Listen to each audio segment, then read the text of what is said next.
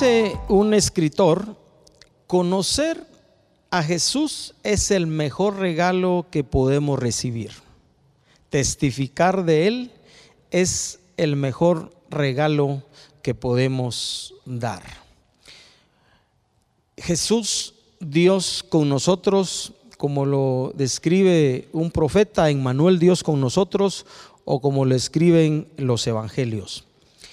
Tan significante fue la llegada del Hijo de Dios a la tierra, el verbo que se hizo carne, el nacimiento de Jesús, que la misma historia nuestra como seres humanos se parte en antes de Cristo y después de Cristo.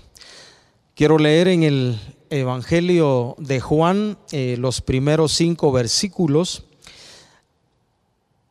y que nos hablan precisamente de, esta realidad, de ese Hijo de Dios, del Verbo encarnado entre los hombres. Esta es la manera en que el discípulo de Jesús Juan presenta su Evangelio. En el principio era el Verbo y el Verbo era con Dios y el Verbo era Dios. Este era en el principio con Dios. Todas las cosas por Él fueron hechas y sin Él nada de lo que ha sido hecho fue hecho. En él estaba la vida y la vida era la luz de los hombres. La luz en las tinieblas resplandece y las tinieblas no prevalecieron contra ella. Y ahora me quiero ir hasta el mismo capítulo, versículo 14, donde la escritura dice, y aquel verbo fue hecho carne y habitó entre nosotros y dice Juan, y vimos su gloria, gloria como del unigénito del Padre, lleno de gracia y de verdad. En el Evangelio de Mateo, cuando se narra de la entrada, de eh, la, anunciación del el Hijo de Dios, la entrada del Hijo de Dios al mundo, eh, le, dicen, eh, le dice el ángel a José, y llamará su nombre Jesús, porque él salvará a su pueblo de sus pecados. La llegada del Hijo de Dios a la tierra. Hace ya exactamente por fecha eh, este jueves que pasó, 42 años exactos que asistí por primera vez a una reunión de un grupo cristiano. Y fueron las siguientes semanas de mi vida, unas dos o tres semanas en las que asistí a reuniones después los lunes y los jueves, que significaron para mí eh, un encuentro eh, mucho más cercano, muchísimo más cercano realmente de lo que hasta entonces había tenido con Dios y con el Hijo de Dios. Eh, casi resulta imposible para mí que pasen estas fechas de lo que en nuestra cultura latina y Guatemala llamamos la Semana Santa o la Semana Mayor, sin que yo en una u otra medida venga, suba a mi corazón y a mi mente la realidad que fue un jueves santo, la primera vez que invitado por mi amigo Pedro, yo fui a una reunión. Él me había eh, explicado que estaba asistiendo a un grupo donde enseñaban de la Biblia. Y ciertamente ya por algunos meses yo había visto el cambio que se había dado en la vida de Pedro, en su forma de hacer las cosas o algunas cosas y de su forma de pensar. Y él empezó a invitarme, la verdad que lo rechacé por mucho tiempo hasta que ese jueves pues ya no pude escaparme de la invitación de Pedro.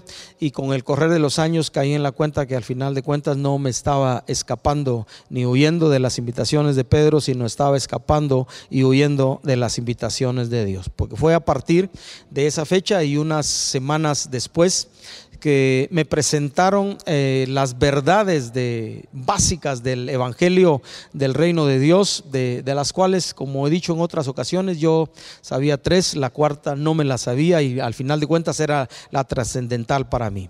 Eh, yo sabía una verdad que hemos enseñamos y sigo enseñando. Yo aprendí y sigo enseñando a través de los años que Dios nos ama, que Dios ama a todos los seres humanos, que Dios ama a la humanidad la segunda cosa que yo sabía era que los seres humanos eran pecadores, pero literalmente sabía que yo era pecador y que por mi condición de pecador y por la forma que estaba viviendo para ese entonces ya 21 años, pues yo obviamente no iba a tener acceso al reino de Dios. Yo sabía que era pecador. La tercera cosa que yo sabía, una realidad en mi vida, era que, eh, en mi pensamiento, por lo menos para ese entonces, era que Jesús había muerto por los seres humanos. Y precisamente eh, esta época, esta época de la Semana Santa, la Semana Mayor, que entre comillas estamos terminando hoy con el Domingo de Resurrección, era un recordatorio notorio, palpable, año con año, de esa pasión y muerte de, del Señor Jesús. Y yo sabía que Jesús había muerto por los seres humanos, sabía que Dios amaba a todos los seres humanos, me amaba a mí, en una otra medida lo entendía, sabía que yo era pecador y que el pecado me separaba de Dios, sabía que todos los hombres eran pecadores, sabía que Jesús había muerto por amor. Qué amor más grande el que el Padre tuvo al enviar a su Hijo y Jesús al morir en la cruz por la humanidad. Lo único que no sabía qué hacer con eso. Así que la cuarta verdad que me explicaron unas dos, tres semanas después de asistir a la primera reunión, eh, me dijeron que yo tenía que tomar una decisión, que Jesús había muerto que Jesús había resucitado al tercer día, que Él había muerto en mi lugar y había, se había hecho pecado, había tomado mi pecado, había muerto en mi lugar, pero para yo poder recibir los beneficios de esa obra de Jesús en la cruz y su resurrección, yo tenía que tomar una decisión una, una, decisión que involucraba arrepentirme de mis pecados, pedirle perdón a Dios por mis pecados y reconocer en Jesús aquel que había muerto por mí en la cruz, había entregado su vida, había derramado su sangre y había resucitado entre los muertos. Y recibiéndolo a Él como Señor y Salvador, yo podía recibir perdón de pecados y vida eterna. Así que para mí fue trascendental esa época de mi vida y lo sigue siendo hasta hoy. Y por eso comentaba, decía, que inevitable para mí en este tiempo caer en la realidad en mi corazón, eh, sube un nivel de, nostalgia, de, de sentimiento, ahí por recordar que estos fueron los días en que yo por primera vez lo recuerdo cada año, empecé a asistir a un grupo cristiano y Dios empezó a tocar mi corazón de una manera diferente. Porque hoy puedo con libertad decir, agradecido con Dios y agradecido con Jesús, que todo lo que soy como ser humano, como persona, que la vida que hoy tengas, tengo se la debo a Dios, porque Él es mi creador. Que la vida nueva que Dios me dio en Cristo Jesús se la debo a Dios, mi redentor, y se la debo a la realidad que Jesús murió en la cruz en mi lugar, haciéndose pecado, haciéndose pecado por mí resucitando entre los muertos y por haberme arrepentido, y la Biblia dice que en ese momento aprendí que yo nací de nuevo, mi nombre fue escrito en el libro de la vida y ahora ya no hay más condenación para mi vida, para los que están en Cristo Jesús, para yo que estoy en Cristo Jesús y recibí el regalo de la salvación y la vida eterna. Me explicaron después que mi nombre fue escrito en el libro de los cielos. Y cuando allá dice un coro que cantamos, se pase lista, a mi nombre yo voy a responder porque Jesús es mi Salvador y mi Redentor. Así que Jesús, Dios con nosotros. La historia es tan significativa en marcarlo que en los libros o cuando alguien comenta, usted va a escuchar que decimos antes de Cristo o después de Cristo. Y decía que mi caso es muy particular porque entiendo y reconozco que todo se lo debo a Dios. Todo lo que soy, todo lo que tengo, lo que Dios me ha permitido ya ver por 42 años, porque exactamente en esta semana cumplí 42 años de haber empezado a asistir al grupo cristiano y Dios literalmente llegó a mi corazón para transformarlo, para transformarme y de ahí pues ha sido la inversión de Dios en mi vida, eh, dedicarme a aprender un poco de Él y a procurar con el mayor esfuerzo de mi corazón vivir agradecido con Dios y tratando de ajustar mi vida y mi pensar a Dios. Pensemos la realidad que los discípulos experimentaron al escribir Juan y el verbo se hizo carne y habitó entre nosotros. Ese anuncio que le dieron también a José cuando le dijeron y llamará su nombre Jesús porque él salvará. a su pueblo de sus pecados. Ese anuncio del profeta que será llamado Emmanuel, Dios con nosotros. Literalmente eh, ese misterio de que nos habla la encarnación del Hijo de Dios y convirtiéndose en hombre y convirtiéndose en Jesús y caminar en medio de los hombres. Así que permíteme compartir eh, eh, en esta mañana, aprovechando este tiempo, tres lecciones y, dos desafíos que considero básicas en nuestro cristianismo y que debiéramos asimilar permanentemente en, en el corazón y que en mi caso me han servido también para transformar mi interior y luego procurar llevar esa transformación al exterior. La primera cosa que a mí me, me asombra, me bendice al considerar la vida de Jesús como, como el ejemplo para mi vida es su corazón para servir. En el libro de Filipenses capítulo 2, el Pablo anima a los creyentes de Filipos y nos anima a nosotros hoy la escritura a que haya en nosotros el mismo sentir que hubo en Cristo Jesús eh, al decir que no consideró el ser igual a Dios como cosa a que aferrarse, sino que se despojó a sí mismo tomando forma de hombre. Mire que milagro el que los que vieron a Jesús físicamente tuvieron la oportunidad de experimentar al ver al Hijo de Dios materializado en forma humana al conocer a Jesús.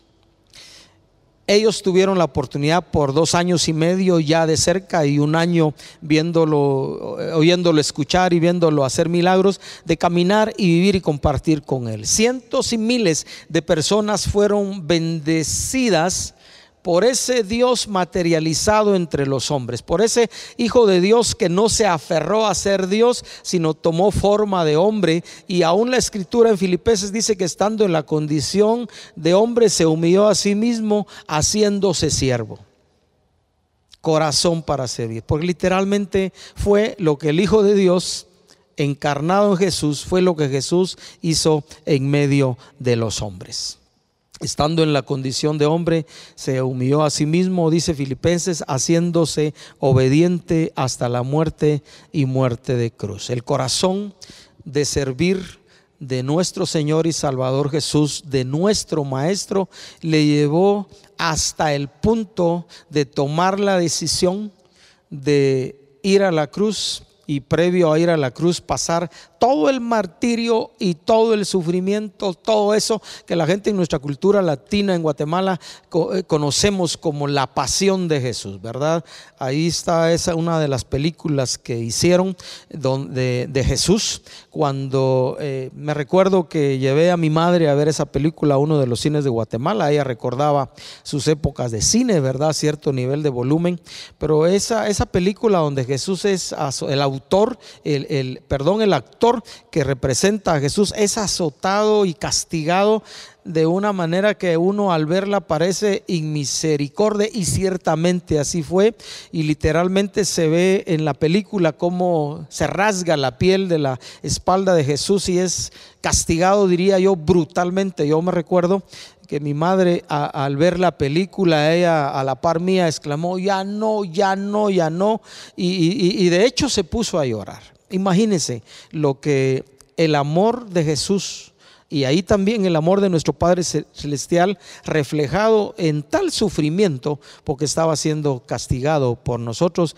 y luego clavado en una cruz y morir por cada uno de nosotros. Un corazón para servir, su corazón para servir. En Marcos 10:45, él mismo dijo de sí mismo, porque el Hijo del Hombre porque yo, dijo, no vine para ser servido, que bien hubiera podido haberlo pedido, sino vino para servir y para dar su vida en rescate por muchos, como ciertamente lo mostró al morir en la cruz y resucitar de entre los muertos. Siempre me ha admirado, siempre me ha asombrado ese corazón que el Hijo de Dios hecho hombre, ese Jesús, por 33 años y pico mostró a través de toda la escritura para servir a la gente de su tiempo literalmente porque lo conocieron y luego en esa obra redentora en la cruz y su resurrección de entre los muertos, seguir sirviéndonos, sirviéndole a la humanidad y, y seguir sirviéndonos a nosotros. La segunda cosa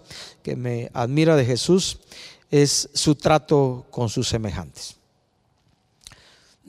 Imagínese, el Dios Santo, el Hijo de Dios acostumbrado a vivir, a habitar en su realeza, ¿verdad? Ese verbo que se hizo carne, puso su tienda en medio de los hombres, dejar todo su trono de gloria y de plenitud para venir a vivir entre los hombres y literalmente en un tiempo morir en la cruz, haciéndose el pecado de los hombres para que tú y yo fuéramos perdonados. Pero mientras duró su vida terrenal, hay muchas escrituras, hay muchos pasajes donde miramos su actitud y su corazón para tratar a la humanidad. Pensemos por un momento en aquel eh, ejemplo, aquel trato de Jesús con la mujer de Samaria aquella donde sus discípulos habían ido a, comprar algunas cosas y él se acerca a la mujer o la mujer se acerca a un pozo y él viene y abre el diálogo. Va, de hecho la, mujer le dice como tú siendo judío me pides a mí que soy samaritana. Ah, que te dé de beber porque dice, dice el Evangelio, judíos y samaritanos no se tratan. Y, pero Jesús le dice a esta mujer, abriendo el diálogo, dame de beber.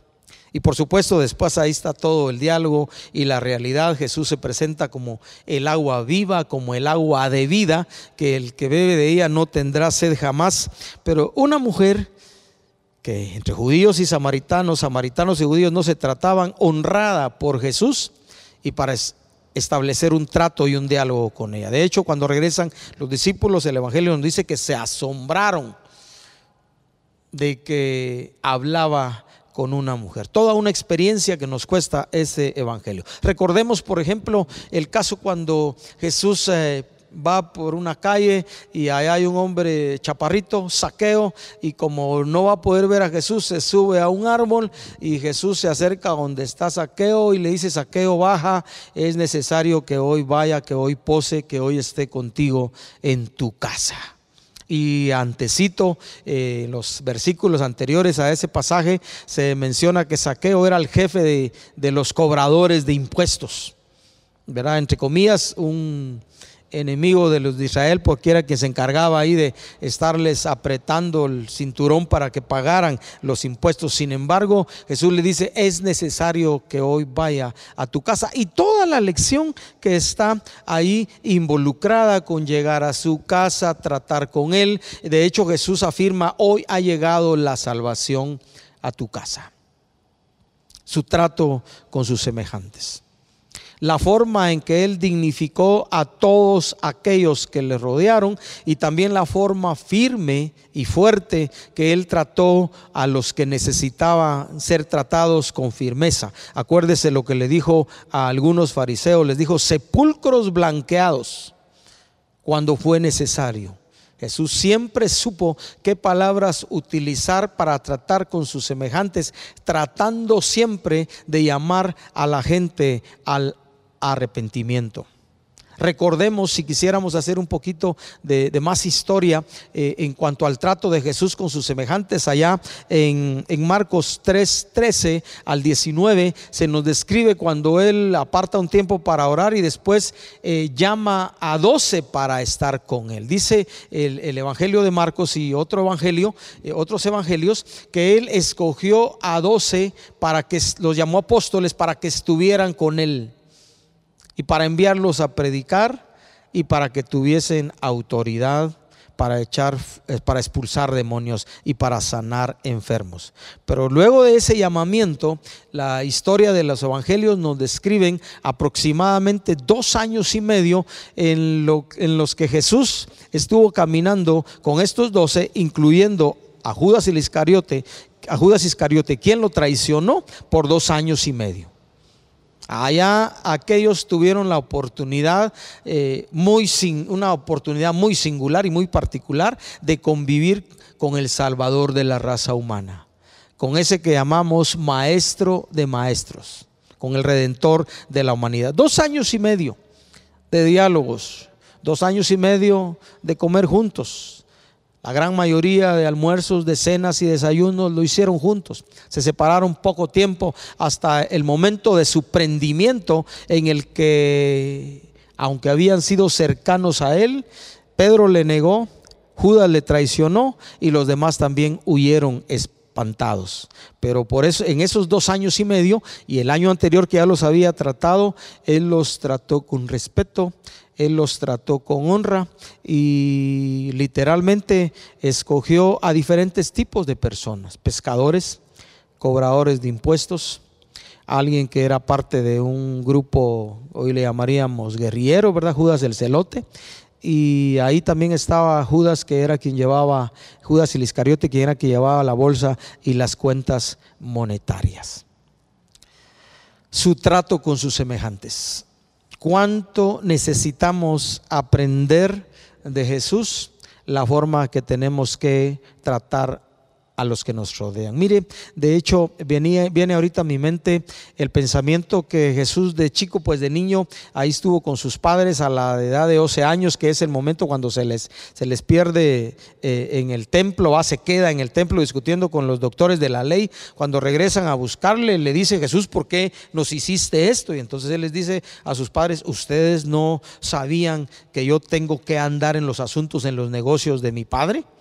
Pero luego dice la escritura que regresa a su casa y estuvo sujeto a sus padres, allá creciendo en casa con sus padres y con sus hermanos y sus hermanas hasta los 30 años que fue el tiempo en el que se empezó su ministerio público delante de todos los demás un trato con sus semejantes que también empezó con papá y mamá y sus hermanos en casa. De hecho, todo ese tiempo sus mismos hermanos, como testifica uno de los evangelios, no creían en él. Hubo un momento que le dijeron, ya, está bueno, pues date a conocer, andar lo, que nos has hablado a nosotros eh, tanto tiempo, no sé si le dijeron así tanto tiempo aquí en casa, date a conocer. Y de hecho quería que subieran a, la fiesta con ellos y a la fiesta y, y les dice, no, yo voy a subir después y ciertamente sube después con propósito específicos. Su trato con sus semejantes empezando en casa. ¿Cuánto necesitamos? como seres humanos en los ambientes donde estamos,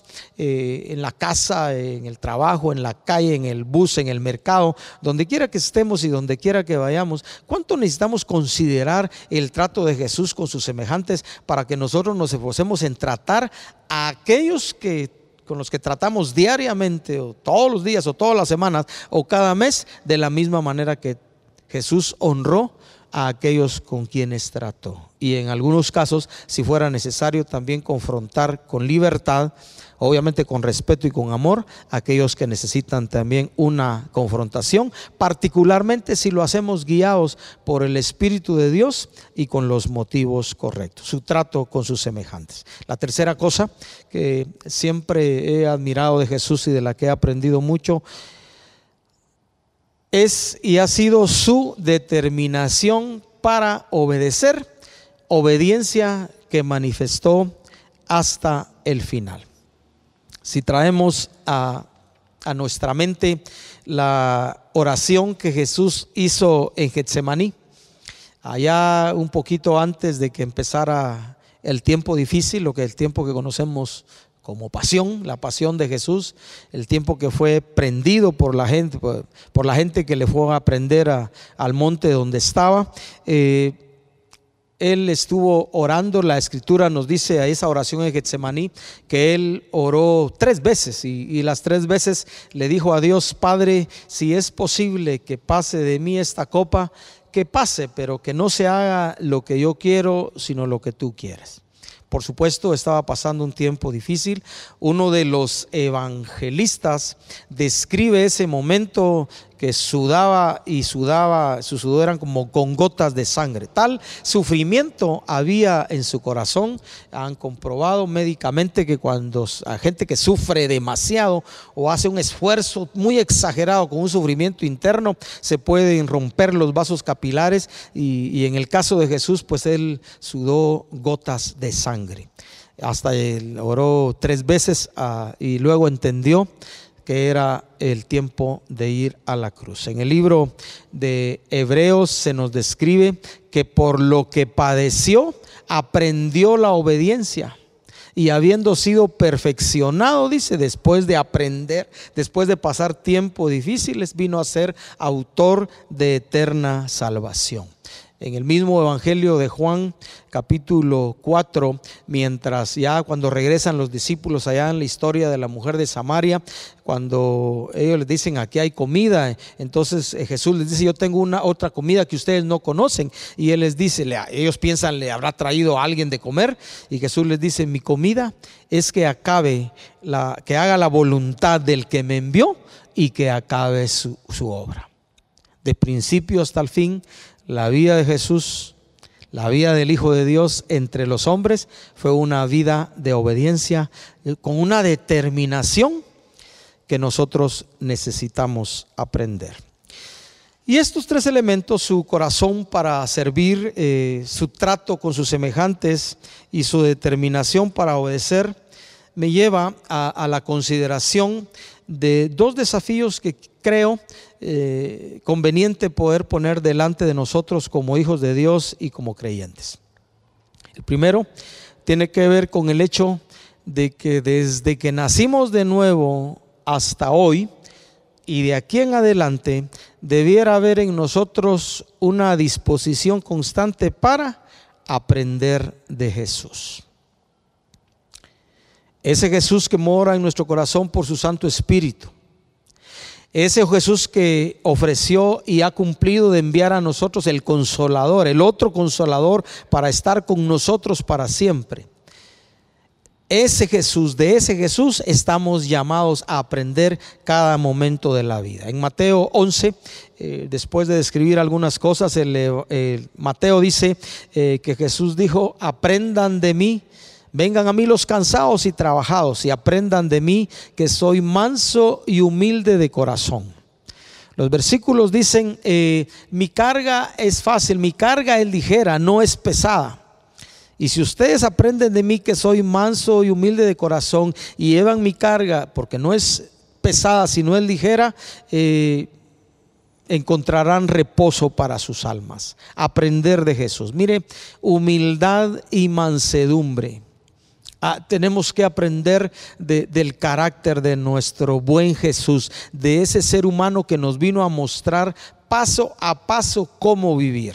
Sí hay en la Biblia enseñanza de cómo hacerlo. Te recomiendo eh, aprovechar eh, esos cuatro eh, evangelios, el mensaje de Jesucristo presentado desde cuatro ángulos diferentes, por Mateo, por Marcos, por Lucas y por Juan, y aprender de Jesús.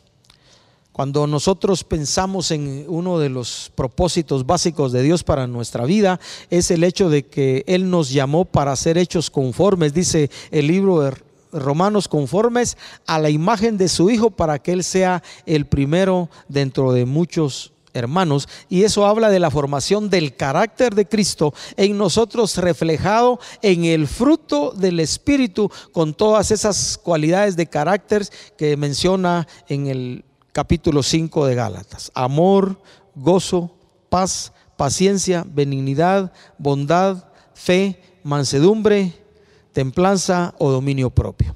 Contra esas cosas, dice Pablo en Gálatas, no hay ley. Ser como Jesús. Hay un autor de un libro, los jóvenes recién terminaron una serie en sus, en sus grupos de jóvenes. Un autor que el libro en grande dice como Jesús, pero en pequeño en el libro cuando usted lee bien detenidamente dice Dios, eh, lo pongo personalizado, Dios te ama tal y como eres, pero no quiere dejarte así, quieres que seas como Jesús porque esa es la meta. Eh, cuando nosotros pensamos en las circunstancias que enfrentamos diariamente en la vida y pensamos ser como Jesús, puede, subir a nuestra mente la idea, el pensamiento que es complejo y es difícil. Pero mire, yo creo, yo considero esto, que si Dios nos hubiera puesto un estándar menor, lucharíamos mucho más con las cosas que luchamos. Si Dios dice que es posible ser como Jesús, se puede ser. Si Dios dice que podemos aprender de Jesús, se puede hacer. Si Jesús dijo que aprendiéramos de Él que fue manso y humilde de corazón, podemos ser como Él, mansos y humildes de corazón. Así que ese es un excelente desafío para toda nuestra vida cristiana, aparte del tiempo que de aquí en adelante, del tiempo que ya llevamos en esto. Aprender de Jesús y el segundo desafío que, quiero poner delante de ti y obviamente también delante de mí tiene que ver con el hecho de que si vamos a aprender de Jesús y vamos a caminar en la vida esforzándonos por agradar a Dios, necesitamos en todo tiempo poner la mirada en Él, precisamente poner la mirada en Jesús. Y yo quiero ir a Hebreos capítulo 12 y leer unos versículos a la, la exhortación del escritor a nosotros como creyentes hoy. Dice el escritor de Hebreos, por tanto, nosotros también, teniendo en derredor nuestro tan grande nube de testigos, y antes el capítulo 11 de Hebreos, acuérdese, habla de lo que algunos consideran los héroes, decimos, esa palabra no aparece en la Biblia, pero es ejemplos de fe que la escritura nos pone desde Génesis a través de toda la escritura hasta los que fueron aserrados, apedreados y muertos a, a filo de espada y huyeron errantes por el desierto, pero con su forma de vivir dieron testimonio de querer agradar a Dios. Esa gran nube de testigos dice, despojémonos de todo peso y del pecado que nos asedia y corramos con paciencia la carrera que tenemos por delante. Y luego dice el versículo 2, puestos los ojos en Jesús. Si nos va a ir bien, si vamos a salir bien en esta carrera, como menciona aquí el escritor de la que a que compara la vida cristiana, tú y yo vamos a necesitar permanentemente poner los ojos en Jesús. Luego dice el autor y consumador de la fe. Y luego dice esto de Jesús, el cual por el gozo puesto delante de él sufrió la cruz, menospreció lo oprobio y se sentó a la diestra de Dios. Y terminamos leyendo el versículo 3 porque es una buena exhortación para nosotros hoy. Dice, considerad a aquel que sufrió tal contradicción de pecadores contra sí mismo para que vuestro ánimo no se canse hasta desmayar. En otras palabras, si tú yo, como lo hemos hecho hasta hoy, en ese esfuerzo seguimos de poner la mirada en Jesús, de ver siempre a Él como nuestro maestro, como nuestro ejemplo, nos va a ser un poco más fácil no desmayar o cuando tengamos lucha en el ánimo, en nuestro interior, en nuestra actitud, nos vamos a recordar de Jesús y cómo lo hizo Él y entonces vamos a cobrar ánimo, puestos los ojos en Jesús. Muchos han dicho hasta hoy, si alguien no nos va a fallar, ese es Dios, ese es Jesús. Por supuesto, por supuesto, eh, estamos conscientes que como seres humanos, cuando en el caso mío puse por años mis ojos en mis padres, en mis hermanos mayores, en gente que me sirvió en el Señor, en liderazgo que Dios puso a seguirme. Y con el correr de y puse mis ojos en ellos en una otra medida. Y con el correr de los años aprendí que permanentemente tenía que ver hacia Dios y hacia Jesús, porque mis padres tuvieron, digo tuvieron porque ya no los tengo físicamente su lugar en mi vida, mis hermanos mayores tienen la, la gente mayor que yo tiene lugar en mi vida, tiene lugar en mi corazón. Los líderes que hoy tengo, gente que trabaja conmigo y que son una bendición para mi vida, tienen su lugar en mi caminar con Dios. Pero son seres humanos que Dios llamó, al igual que a mí, a caminar en esta vida cristiana y correr en esta carrera con paciencia.